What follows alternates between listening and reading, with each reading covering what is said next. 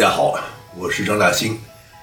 我住在洛杉矶。今天要给大家讲的故事是一个美国高中生考大学、大学录取这样一个故事。我要讲的主人公呢是一个呃，我儿子高中的同学，一个女生，她生在南美洲，所以她是危地马拉人。呃，怎么回事呢？我儿子呢是高三那年啊，呃，他要去参加一个学习班。就是高考复习怎么去申请等等，我是支持的，因为这个复习班它是要鼓励像我儿子这种上公立高中啊这样的学生呢去报考这些私立的啊，属于藤校啊这样的这个美国特别是东部这些呃私立的大学。我自己呢，我也顺便说一句，因为我是一九八零年代初啊，那时候我不是个好学生，但是呢我运气好，所以那时候大家申请人也少，所以我。被一所美国私立的大学，文理学院非常好的文理学院录取了，而且是全额奖学金，所以我特别支持我儿子做这样的事情。我儿子去这个学习班呢，要求我是每个礼拜六开车送他去，在那边要一整天。他去了大概两周末之后，有一天他回来，他说他那个学习班上还有一个同学，就是我刚才讲这个南美洲这个女生啊。问他说：“是不是能够在我们去这个学习班的时候呢，路过这女孩子家，呃，把这女孩子捎上？那我一看那给我的地址呢，哎，就在我们家旁边不远的这个老唐人街。那他一个南美人怎么住在中国人住的地方啊？我也没多想。但是呢，我说这个等于是完全顺路。我说那没问题。所以呢，再下一个周末呢，就是我开车先到这个地址去接她。那这女孩子呢，她。”迟到了，而且她没有从这个地址后面这个房子里面出来，而是，呃，迟到了嘛，他就急匆匆的从那个街的拐角处跑过来，气喘吁吁的。我在前面开车嘛，我就侧面看了他一眼。这么说吧，我到今天我跟这个女孩子都没有就是面对面的正式的摸过面，她应该也不记得我长什么样子。呃，但是我今天侧脸看一下，这个孩子蛮长得蛮顺眼的，蛮清秀的，人很文静。呃，上车以后不怎么讲话。那就把他送到那个学习班，再回来，如此大概又有那么一两个周末吧。有一次呢，是我们家有事情，所以我就问我儿子，我说：“你看哈，是不是我们这次可以让他们家去送你？我可以把儿子送到那个还是那个地址，但是呢，让他们家开车送你去这个学习班，这也是互通有无吧，应该是蛮公平的。”回复呢就是慢了一些，但是还是答应了。所以呢，那个星期六呢，我就开车把儿子送到那同样那个地址，还是这次呢，还是从这个那个地址后面那个房子里没有出来人，而是一辆破旧的灰色的面包车，就是从那个街拐角处急匆匆的开到我们后面停下来。呃，我看到车上的开车的是一个大概四十岁上下，一个南美裔的这么一个妇女，那应该是女孩子的母亲，身体微胖。然后我儿子上车之后呢。我还注意到一个细节，就是他们那车从我这个边上开过去啊，右边的后面这两块挡风玻璃呢碎了，然后呢是用这个垃圾袋，灰色的美国那种塑料的垃圾袋来给他遮上的。我儿子后来回来还跟我说，说那车上不光是有这个女孩子跟她的母亲，还有这女孩子的两个还是三个弟弟妹妹，很小的孩子。那再下一个礼拜六呢，我儿子就说了，说这女孩子跟他很不好意思的问说。能不能以后呢，就不要这个让他们家送我儿子了，而只是我接送这个女孩子？听上去有点怪怪，但是呢，我大概也明白人家有人家的苦衷啊。以后就是我送他们这两个孩子这个学习班，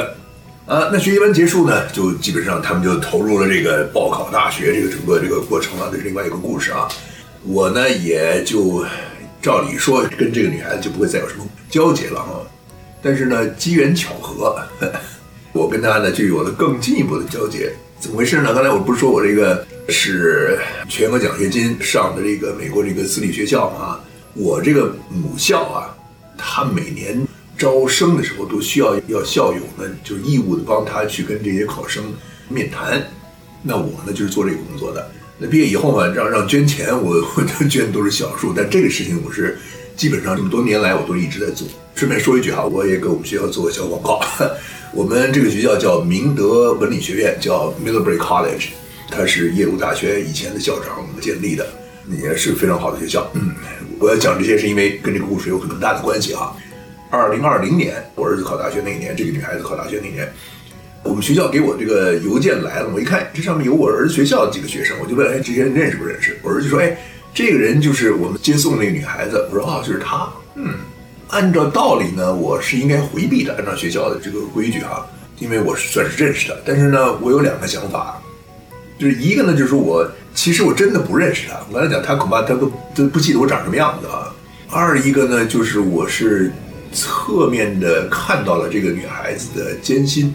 那我是非常想帮助她的，所以呢，我就。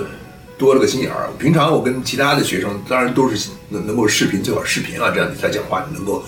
看到表情。但是这个女孩子，我给她发了个邮件，我说：“你看啊，我这个视频吧，有点问题啊。”我说：“所以你能不能，我们两个只是电话上，我来采访你一下？”那她也答应了啊。然后我就电话上跟她谈，这样呢，也就让我呢对这个女孩子跟她的经历、跟她的身世有了更深一层的了解。这个女孩子的父亲已经过世了，她母亲是单亲，她父亲那是车祸还是什么事情，反正是很惨的一个事情，不在人间了。她在跟我电话采访她的到那个时候为止，他们家已经有三次无家可归，最长的一次一年多。现在呢，我是深信她在跟我讲电话的时候，她就是无家可归的，因为。给我们那个地址，他从来没有那个房子里面后面出现过。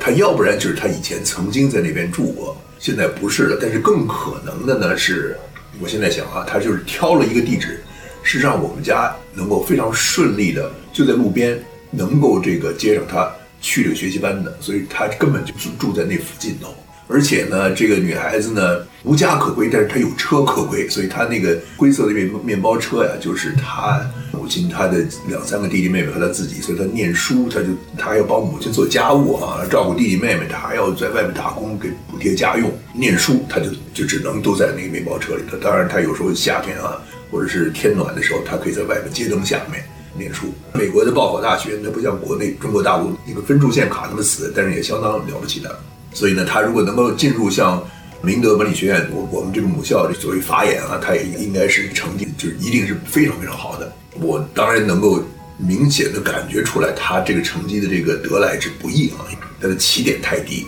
我也顺便说一下，就在我们家西面还有一个学校，他是按照这个我住的地址来分配你去跟什么学校的学生这个采访。他当然希望能够见面，当然当时是因为疫情，所以没有面对面见。呃，我们家西面有个叫 Harvard Westlake，那是。哈佛西湖高中，那是一个私立高中，那是就是中国人所谓的精英的精英的高中，那是全美可能数一数二的，学费昂贵，那个学生家里都是有钱、有教育等等等等的。那那样的孩子呢，你就他的起点就高，他们这个整个，你看他那个那个学习成绩，属于社会活动等等的啊，那都是这个不得了的。但是呢，我在评分的时候呢，我就想，这样的孩子呢，最高我们学校从一分到七分。那最高是七分，我没有给这孩子七分，就是最高我一般都是给六分。但是这个南美这个女孩子呢，我是给过至少一项是七分，因为就是起点，我从这高度到这个高度是这样多的努力，但是我从这个女孩子这个起点这样高度啊，那就不知道是要什么样的艰苦 卓绝的努力了。那我把她的这个情况呢，也都如实的给学校写在去报告里了。再接下来呢，就是学校发榜。哈佛西湖学院这些孩子呀，都没有一个录取的，都被拒绝了。但是呢，这个女孩子被我们学校叫呃候补录取，也就是说，我们学校还是看到了这女孩子她身上这个亮点的。那我呢，就希望这孩子能够进这个学校，因为我自己是过来人，我知道如果她能够上到这个明德文理学院这样的好学校呢，对她的学业以及对她将来这个前途都有什么样的好处啊？那我。就希望能够帮助他，所以呢，我正在想，我说我怎么打电话鼓励他，或者是写个什么邮件，就跟什么人学校什么人说哈，给他游说哈。我儿子呢，从学校回来就跟我说，说你呀，不用操心了。南美这个女孩子啊，她被全额奖学金耶鲁大学录取了，不光是食宿学费，包括什么这个从。洛杉矶飞到东部的一个机票钱都是学校给他出，那就说呢，像耶鲁大学这样的顶级的藤校也没有放过这个孩子身上的亮点。这个故事其实讲到这儿也就到此为止了哈。但是我还要狗尾续貂的多说两句，就是，呃，美国的教育制度哈，它有人诟病，有人这个称赞哈。在右边人说，好多白人的孩子受到了反向的歧视；在左边说，这个穷人的孩子永远进不得这些有钱人的这个学校的这个大门。但是呢，就在这个女孩子这个案子上，我是亲历美国教育制度它的亮点。我们不具体谈哪个国家，我们知道世界上有其他有很多很多其他的国家，平凡子女啊，如果能够想进到有钱人这种名校，那是多么多么艰难。但是呢，这个女孩子在她的身上，